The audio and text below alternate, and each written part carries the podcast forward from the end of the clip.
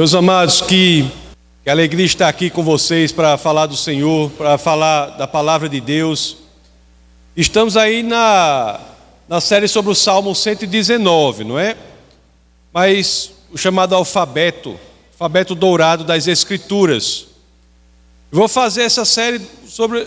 Vou seguir algumas letras do alfabeto, aí paro a série, entre outra série, mais na frente continuo das letras, porque senão vai, são, né? vai demorar muito nessa série. Mas hoje nós vamos começar na série da segunda letra do alfabeto em hebraico, que, é exatamente o Salmo lá 119, dos versos 9 até o verso 16. É o segundo grupo que nós temos lá de estrofes do Salmo 119. E quando nós formos estudar isso, nós vamos ver que nós já Iniciaremos com uma pergunta muito importante para os dias de hoje. Né? Como fazer com que o jovem, ou a jovem, né? Como fazer com que o jovem, pode ser você, pode ser seu filho, pode ser seu neto, como fazer com que essa pessoa, em uma idade tão cheia assim de paixões, né? Tão cheia de situações que às vezes fazem com que não pensemos de maneira correta, direita. Uma idade em que há tantas paixões, mas uma idade tão escassa de experiências, tão escassa de maturidade. Então, o que, é que as Escrituras têm a nos dizer sobre o que podemos fazer para que o jovem encontre o caminho certo e não só isso, permaneça nele? Agora, é importante dizer que essa essa resposta, é claro, não serve só para o jovem, vai servir para as outras faixas etárias também. Mas de qualquer maneira, uma coisa é certa: não é uma pergunta simples. Não é uma pergunta simples. E quando falamos sobre como podemos escolher o caminho certo e continuar nele, nós sabemos que não estamos falando assim num terreno muito fácil, né? É um lugar, um terreno perigoso. Porque nossa sociedade ela é tão relativista, tão individualista, não é? que as pessoas muitas vezes acham que a resposta está em si mesmas e se esquecem que tem de buscar a resposta no Senhor. Então, essa é uma situação central para a caminhada cristã. É uma situação visceral, uma situação que está nos nos nervos, nas entranhas da caminhada cristã, saber como escolher o caminho certo e permanecer nele. Então é por isso que nós já vamos começar lendo aqui o primeiro verso do texto base do nosso bate-papo de hoje, que é Salmo 119, verso 9. É o primeiro dos agrupamentos de estrofes do Salmo 119, que em hebraico começa com a segunda letra do alfabeto hebraico, que é Bet. Primeiro é Aleph, que é, depois vem Bet, é a primeira que começa. Então as escrituras dizem assim: Como pode o jovem manter pura a sua conduta, vivendo e, e responde vivendo de acordo com a tua palavra? As escrituras já dão a resposta aí. Vivendo de acordo com a tua palavra, de acordo com a palavra de Deus. Então, uma coisa que já aprendemos logo aí, quando as Escrituras falam, é que há uma dimensão prática que temos de exercer. As Escrituras dizem viver de acordo. Não basta apenas conhecer a palavra do Senhor. As Escrituras deixam claro, claro, bastante claro que para que possamos manter pura a nossa conduta, em especial os jovens. Não basta que conheçamos, mas temos de tra traduzir, materializar o conhecimento na prática da vida, viver de acordo com a tua palavra. Um mapa, meus queridos, por melhor que o mapa seja, por mais preciso que ele seja, ele é inútil para quem não quer segui-lo. É preciso sim conhecer a palavra, mas também é preciso desejar seguir a palavra do Senhor. E, de, e, e é interessante né, que quando falamos do cristianismo, Seguir a palavra do Senhor, seguir o Logos, é a mesma coisa que seguir a Cristo. E isso de imediato já nos coloca no verso subsequente, que é o verso 10 do Salmo 119. Então você veja o que Davi, o salmista, já no Salmo 119, no verso subsequente, que é o verso 10, do segundo grupo de estrofes, diz: Eu te busco de todo o coração, não permitas que eu me desvie dos teus mandamentos. Que coisa maravilhosa, não é isso? Viver, buscar uma vida de acordo com a palavra de Deus, encontra sinonímia, é sinônimo de buscar o próprio Senhor, é buscar a comunhão com o Senhor. Você consegue entender o crescimento radical de maturidade espiritual que existem do verso 9 para o verso 10 unicamente? O verso 9 diz o seguinte: como pode o jovem manter pura sua conduta? E diz: vivendo de acordo com a tua palavra. O verso 10, quando você opta, deseja viver de acordo com a palavra de Deus, o verso 10, nós já, já temos um salto importantíssimo em maturidade espiritual. Porque enquanto no 9 nós temos a indicação de como fazer, o salmista, no verso 10, já sente a presença do Senhor. Ele está falando com o Senhor. Olhe como começa o verso 10 do salmo: Eu te busco de todo o coração. Isso demonstra um crescimento do verso 9 para o 10, quando no verso 9 você fala que deve viver de acordo com a palavra do Senhor, no verso 10 já se sente a presença do Senhor e o salmista fala para o próprio Senhor: Eu te busco de todo o coração. Isto é comunhão. Isto é verdadeiramente você seguir a palavra e entender que está seguindo verdadeiramente o próprio Cristo. Aqui o salmista fala com Deus próximo, não é? Fala com Deus íntimo. Ele fala com o Senhor como um filho fala com o pai. É isso que ocorre com qualquer um, meus queridos, qualquer um de nós, desde que nós nos envolvamos nesta tarefa, neste propósito, nesta empreitada de seguir a palavra do Senhor e crescer em intimidade com Ele. Spurgeon, que eu sempre falo dele, um, grande pregador, escreveu certa vez: Um coração fiel não passará muito tempo sem experimentar a comunhão com Deus é verdade. Um coração fiel não passará muito tempo sem verdadeiramente experimentar a comunhão com o Senhor. E é interessante aqui, como lemos no verso 10, ele começa: Eu te busco de todo o coração. E a parte final do verso 10 é uma oração. É uma oração. Salmo 119, 10, na sua parte final, uma oração: Não permitas que eu me desvie dos teus mandamentos. Amados, meus queridos, nós temos que ter isso muito forte no nosso coração, né? Que nós cristãos somos chamados à comunhão com Deus. Este é o nosso chamado. Somos chamados à comunhão com o Senhor. E existe um efeito imediato disso. Se somos chamados à comunhão com o Senhor, somos chamados à rota de colisão com o mundo. Isso incomoda o mundo, isso incomoda o inimigo de nossas almas, não é isso? Cada vez, queridos, que crescemos em comunhão com o Senhor, mais claro fica de que, de que não pertencemos a este mundo.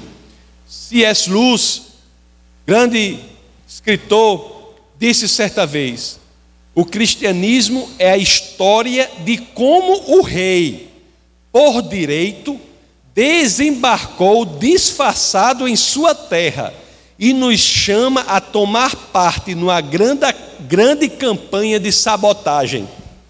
Nós somos chamados a uma tarefa de sabotagem contra o inimigo de nossas almas, que é quem domina este mundo.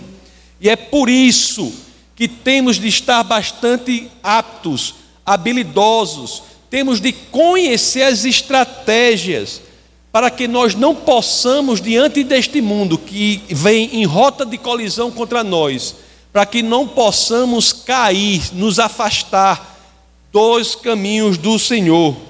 Como é essa caminhada? Como é essa caminhada de quem não se desvia dos caminhos do Senhor? É interessante que esse texto base desse nosso bate-papo de hoje, ele traz assim como se fossem três passos importantíssimos para não nos desviarmos do, dos caminhos do Senhor. E eu digo a você, são passos que são basilares da vida cristã, como iremos ver. São passos que são tão importantes que têm de se tornar para nós hábitos. Tem que se tornar o nosso hábito. Então, já para começar a falar sobre esses passos, vamos passar para o verso 11 agora, do Salmo 119. O verso 11 do, do, do Salmo 119 diz assim: Guardei no coração a tua palavra para não pecar contra ti. Meus amados, para protegermos o nosso coração, para que não possamos pecar contra o Senhor, para que possamos nos proteger, para não nos afastarmos do caminho do Senhor, o que devemos fazer? Qual é o primeiro passo? O primeiro passo, segundo as Escrituras aqui, essa, esse texto base do bate-papo de hoje, é guardar a palavra de Deus em nosso coração, alimentar-se da palavra de Deus. Parece algo óbvio, mas deve ser dito, se não uma ou duas, se necessário, um sem número de vezes. Nós cristãos temos de nos alimentar do alimento espiritual, que é a palavra do Senhor. Se você é cristão e não se alimenta, você está com problema de nutrição espiritual. Nós temos que nos alimentar da palavra do Senhor. E o que é mais curioso aqui, né? Que as escrituras dizem, né? Guardei no coração a tua palavra. Olhe só como as escrituras são fabulosas e o Senhor é misericordioso porque nós guardamos no coração a palavra dele, para que a palavra dele guarde o nosso coração. Não é incrível? Mais uma vez, guardei no coração a tua palavra, para não pecar contra ti. Spurgeon, mais uma vez, diz uma coisa que é muito interessante sobre esse verso. Guardei no coração a tua palavra para não pecar contra ti só nesse verso nós temos a melhor coisa do mundo, guardada no melhor lugar do mundo, com o melhor propósito do mundo. Como podemos negligenciar isso? A melhor coisa do mundo, a ser guardada no melhor lugar do mundo, para o melhor propósito do mundo, e passamos por esse verso sem verdadeiramente nos emocionarmos, sem que possamos fazer com que Ele transforme a nossa vida. A melhor coisa do mundo é o que? A palavra do Senhor, a palavra de Deus, guardada no melhor lugar do mundo, qual é? O nosso coração, com o melhor propósito do mundo, qual é? Para não pecarmos contra Deus. Nós somos, meus amados, devemos ser, isso é um hábito nosso, devemos nos alimentar devemos ter fome da palavra do Senhor. E é isso, meus amados, esse hábito que se desenvolve em nós, esse hábito de nos alimentar da palavra do Senhor, nos leva ao outro passo. Porque não basta que nos alimentemos da palavra do Senhor se não fizermos a digestão. Temos de digerir a palavra de, de Deus. Não há caminhada cristã genuína sem esse segundo passo. Não basta que você venha aqui, seja alimentado pela palavra de Deus, se você não cria em si o hábito cotidiano, durante toda a semana, de digerir aquilo de que você se alimenta hoje aqui. Quer crescer, meus amados, em maturidade espiritual, se queremos crescer em maturidade espiritual, faça uma oração. Oração, as orações poderosas são simples. Sabe qual é a oração que você tem? Você, eu sugiro fortemente que você faça quando você chega em casa hoje à noite? Quando você trancar a porta do seu quarto, você vai fazer uma oração. Ore assim, né? Diga assim: Deus, Deus, meu Pai, Senhor, me ensine mais sobre o que eu ouvi hoje no culto. Meu Pai, durante a semana, me ensine mais sobre o que eu ouvi no culto. É isso que o salmista faz, sugere, diz no verso 12 do Salmo 119. O verso 12 do Salmo 119, o que é que ele diz? Bendito sejas, Senhor, ensina-me os teus decretos. O salmista vai inclusive além, né? ele começa com admiração quanto ao Senhor, uma admiração quanto ao caráter de Deus. Quão bendito o Senhor é, quão bendito Ele é. Então ele vai adiante, né? E ele diz: Me ensina sobre os teus estatutos, me ensina sobre a tua palavra. Em outras palavras, ele está dizendo: Senhor, se você é bendito, eu quero ser bendito também, me ensina a tua palavra. Não tenham medo, não tenham medo, eu posso garantir, como muitos de vocês já sabem, o Espírito de Deus é excelente professor. E muitas vezes tudo o que precisamos é entrar na sala de aula né, e dizer: Senhor, me ensine sobre os teus estatutos, me ensine sobre a tua palavra. Tudo que é pregado aqui não é para ficar aqui, é para que você fique digerindo durante toda a semana e você tem o professor morando dentro de você, o melhor de todos, que é o Espírito de Deus. Vamos fazer isso. Olhe só o progresso que podemos ter. Olhe só o progresso que conseguimos.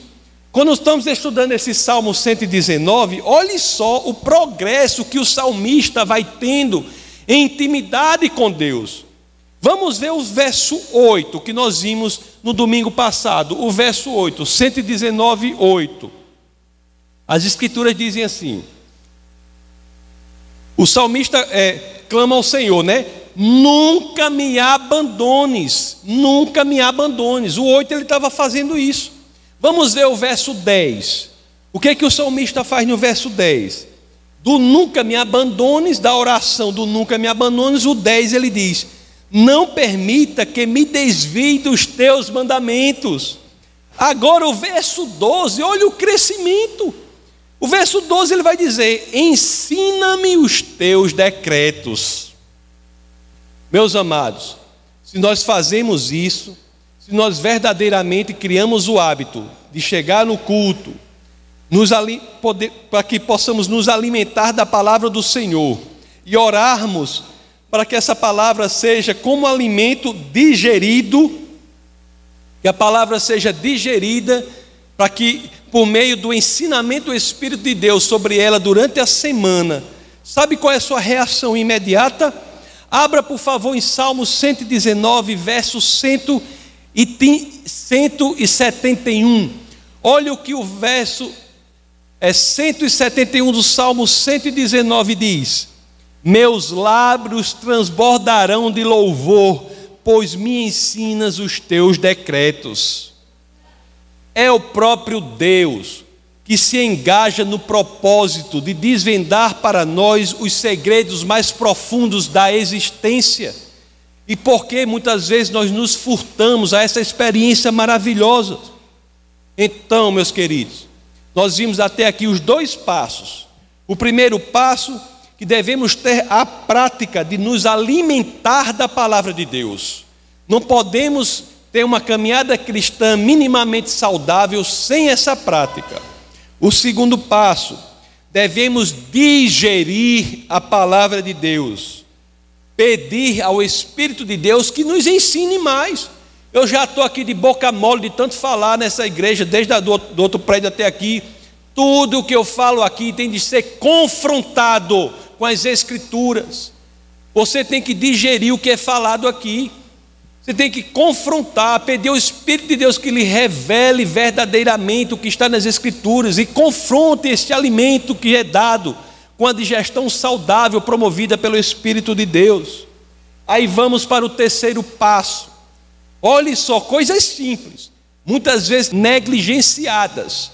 Muitas vezes negligenciadas e por isso nós não temos uma qualidade de caminhada cristã que deveríamos ter. O terceiro passo é o seguinte: é um passo belíssimo. Se nós nos alimentamos da palavra do Senhor, se oramos a Deus para que nos ensine, se digerimos essa palavra, o terceiro passo que as Escrituras nos dizem, sabe qual é? Devemos dar ao mundo o alimento que nos foi dado. Vamos ver o que é que diz o Salmo 113, o Salmo 119, verso 13, o verso 13 do Salmo 119. Vamos ver o que dizem as Escrituras. Com os lábios repito todas as leis que promulgaste. O que Deus lhe ensina, meus queridos, você deve levar ao mundo. O que Deus lhe ensina, você deve levar ao mundo. O alimento que você é alimentado, você deve digeri-lo e você deve alimentar com o mesmo alimento o mundo. Todos nós, sem exceção, devemos ser proclamadores da palavra de Deus. O ID é o seu chamado. Muita gente chega assim, eu não sei qual é o meu, meu chamado. De você é cristão? É, digo, pois eu sei qual é o seu chamado. Levar a palavra de Deus da forma que você tiver com a, a sua habilidade, o seu talento. A pessoa que chega aqui e coloca esses ar-condicionados está sim promovendo o evangelismo por meio da igreja. Tudo que você faz é uma forma de levar a palavra de Deus adiante. O ID é o chamado de todos. Lá em Marcos, é, Evangelho de São Marcos, capítulo 16, verso 15, né? as Escrituras diz, dizem: vão pelo mundo todo e preguem o Evangelho a todas as pessoas. Nós, conforme sempre digo aqui, devemos ser como luas que refletem a luz do sol, que é Cristo.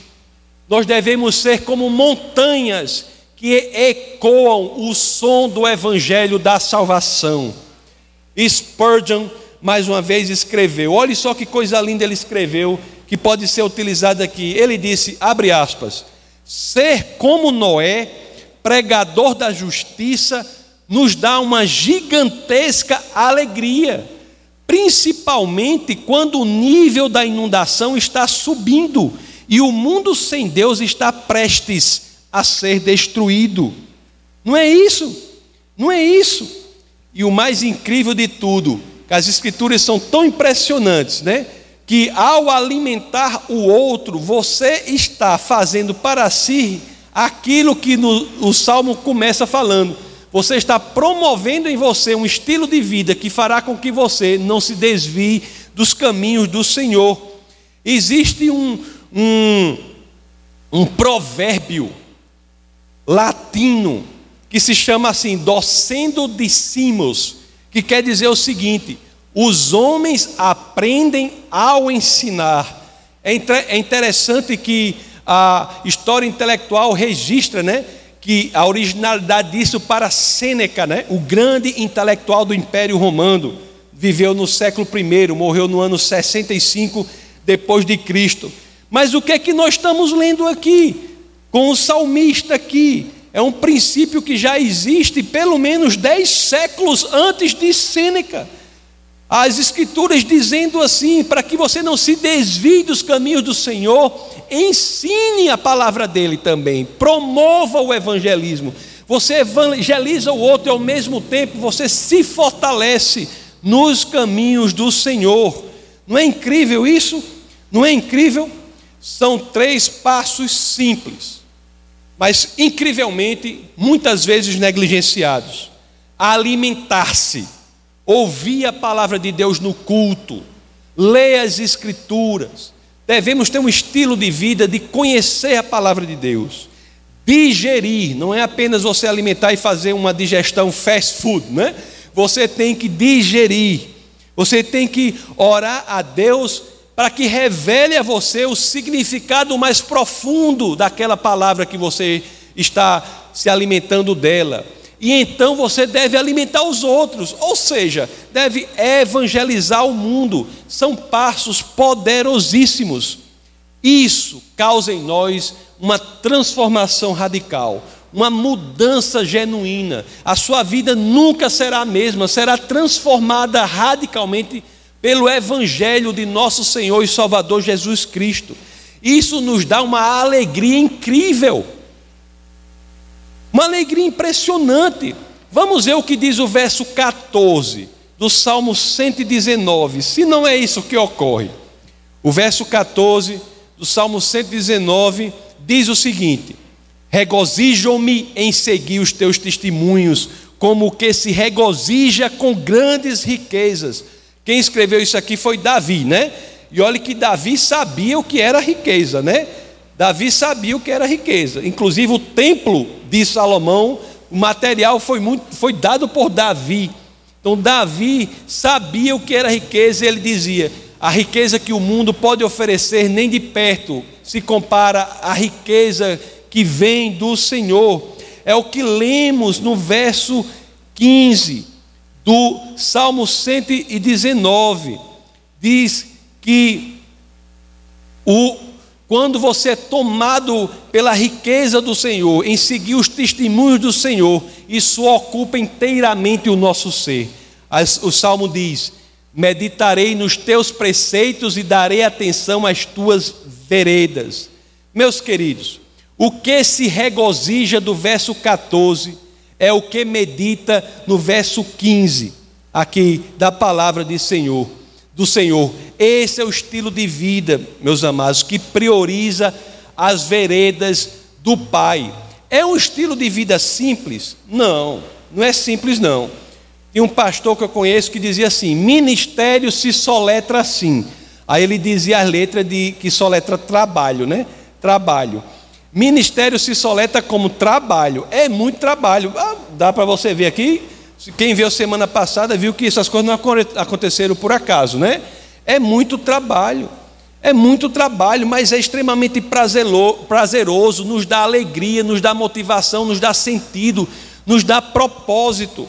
Lá no Salmo 119, verso 16, é isso que as Escrituras trazem mais uma vez.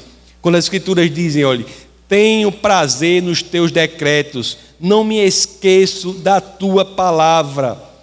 Olha, é um prazer tão grande, uma alegria tão grande, que quando tudo parece que é impossível de acontecer, o que é que ocorre? Nós estamos lá louvando a Deus e alegres, porque sabemos que Ele não falhará. Vale a pena investir no estilo de vida da, do hábito da vida genuinamente cristã Vale a pena a caminhada cristã verdadeira. Isso nos dá alegria, nos dá prazer, nos dá muito trabalho, nos dá perseguição, mas nos dá alegria, nos dá prazer, porque sabemos quando tudo parece impossível, Deus age. Nós chegamos a ser espectadores da nossa própria vida. Quando sabemos mais o que fazer, não sabemos. O que eu faço agora? Senhor, eu vou sair de cena, o Senhor age aí, eu vou só assistir e louvar a Ti. Isso é uma experiência sobrenatural que podemos ter aqui na terra, mas muitos, inclusive nas igrejas, não se deixam vivenciar. Lá em Abacuque, capítulo 3, versos 17 a 18, talvez haja outro, poucos lugares na Bíblia que descrevam esse sentimento de maneira tão linda como ali, quando as Escrituras dizem, né? Abacuque, capítulo 3, versos 17 a 18.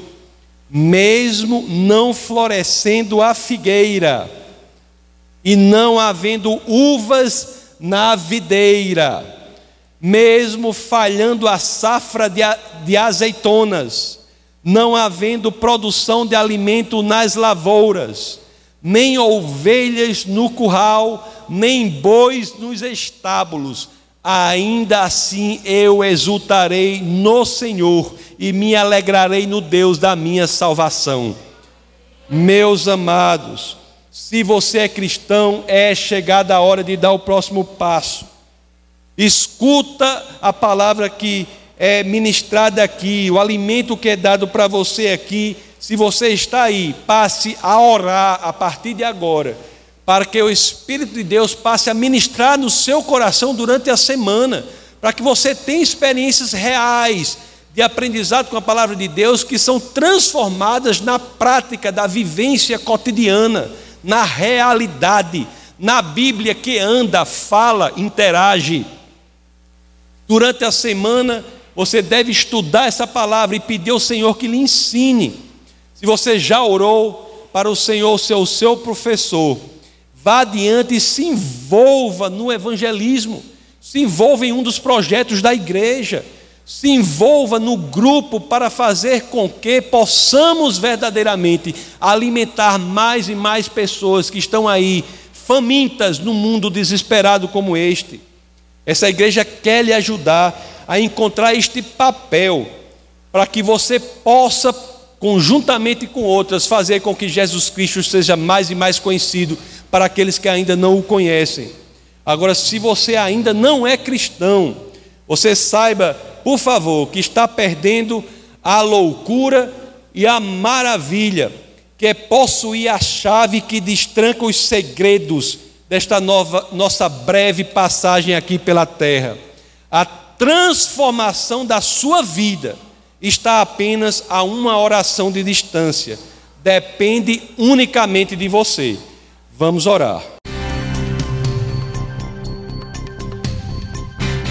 Essa foi uma produção do Ministério Internacional Defesa da Fé, um ministério comprometido em amar as pessoas, abraçar a verdade e glorificar a Deus. Para saber mais sobre o que fazemos, acesse defesadafé.org.